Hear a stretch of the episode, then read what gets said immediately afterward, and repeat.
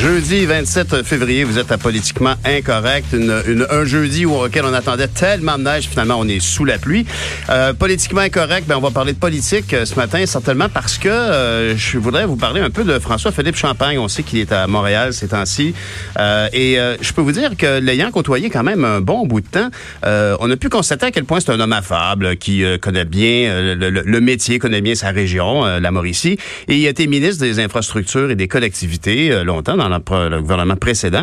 Et il a été nommé ministre des Affaires étrangères. Et, honnêtement, de, tous les ministres euh, qui euh, ont les nouveaux ministres et leur nouveau portefeuille, on peut dire que M. Champagne a été servi. Hein. On se rappellera donc euh, actuellement, il est évidemment très en cause dans, toute l'histoire du coronavirus. Il est très en lien avec toutes les communautés internationales. il doit pas, dis donc, il doit, ça doit pas chômer dans son bureau. Et, et mais l'année a commencé en feu hein, avec un événement d'une tristesse infinie. Le 8 janvier dernier, euh, le vol 752 était abattu par un missile euh, iranien. Euh, bon, on a le sentiment que c'est un tir qui a été fait par erreur. le sentiment, le mot est pas juste là. bon, mais justement, je, ne saurais pas qualifier exactement la, nature, la qualité de l'information qu'on a sur la nature des événements parce que précisément, on ne sait pas exactement ce qui s'est passé. Et, c'est ça qui m'apparaît tout à fait euh, improbable que après tout ce temps, ça fait le, 8 janvier, ça va faire deux mois, on a eu 176 personnes qui sont décédées euh, parce qu'il y a un ticoun qui a mal compris puis qui a pesé sur le mauvais piton. On a eu euh, des décès que, pour lesquels le, Canada a été certainement le pays le plus touché, bien qu'on on, on dit que dans les victimes, il y avait des Afghans, des Allemands, des Britanniques, mais il y avait aussi 10 Suédois, 11 Ukrainiens, 57 Canadiens, 82 Iraniens.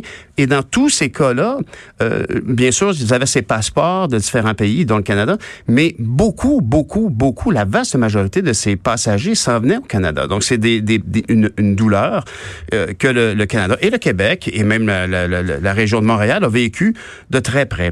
Et là, on peut se demander, mais, mais qu'est-ce qui se passe? Comment ça se fait que les fameuses boîtes noires ne sont toujours pas ressorties d'Iran?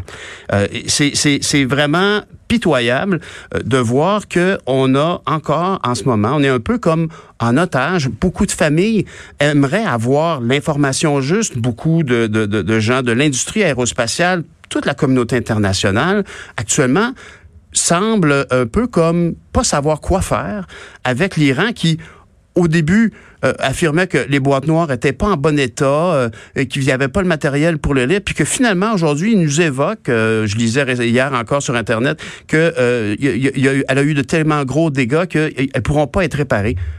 Mais honnêtement, que se passe-t-il? Comment ça se fait que tous les pays touchés ne peuvent pas faire une pression de façon plus intense? Évidemment, actuellement, l'Iran est un foyer important pour le coronavirus. Alors, c'est sûr qu'ils ont sûrement pas mal de chats à fouetter ça va changer de, des autres personnes qui fouettent d'habitude. Mais la vérité ici, c'est que on se demande comment ça se fait que la communauté internationale ne peut pas faire pression. Ça serait même une belle occasion, une belle occasion que le monde occidental dise à l'Iran, euh, là, euh, excuse-moi, là, mais tu peux runner tes affaires comme tu veux chez vous, mais là, ça nous concerne.